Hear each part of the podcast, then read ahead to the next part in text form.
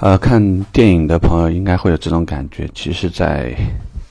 电影也好，连续剧也好，每一句台词，它可能会在某一个时间就发挥作用了。如果在一个连续剧里面，突然他会提到一个很久没有见面的表哥，那么这个表哥很可能本集就要出现。在这里为什么要聊这个呢？是想告诉你，客户也不会说一些无价值的废话。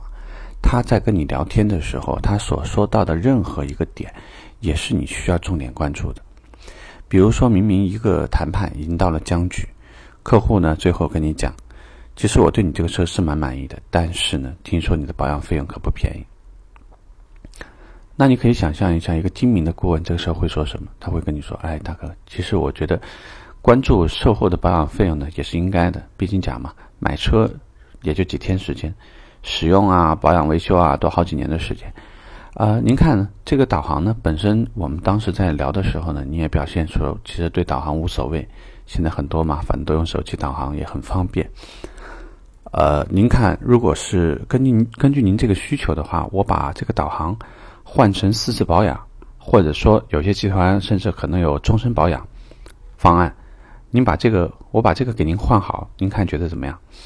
如果说你对应着客户的需求去聊，你会发现客户接受起来也容易一些，因为他说一件事情，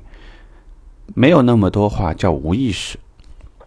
不是他心里这么想，就是在想他如何表达给你。还有一种情况呢，可能是客户当你的面刚好接了一个电话，电话里面表现出跟这个车有一点点关联的事情，比如说呃，可能过几天呢要去参加一个婚礼，呃，但是。家里的老人家什么的也一车人，临时打车好像那个位置也不是特别方便，网约车有些时候都不愿意去。那客户其实购车都早晚的时间，也许呢你经过一个很小的促进，这个车呢也就买下来了。顺着客户的话题去聊，所以我们讲呢，就是跟客户在一起交流的时候，要关注每一个细节，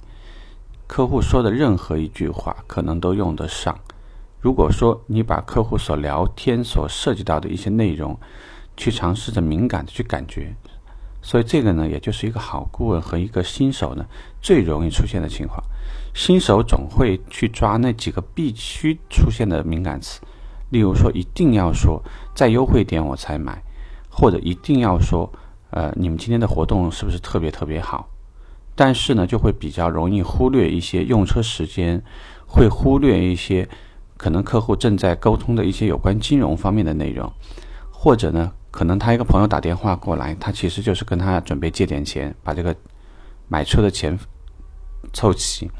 就是每一个细节，有可能你都可以利用上。所以呢，这里呢要给尤其是新人多一点建议：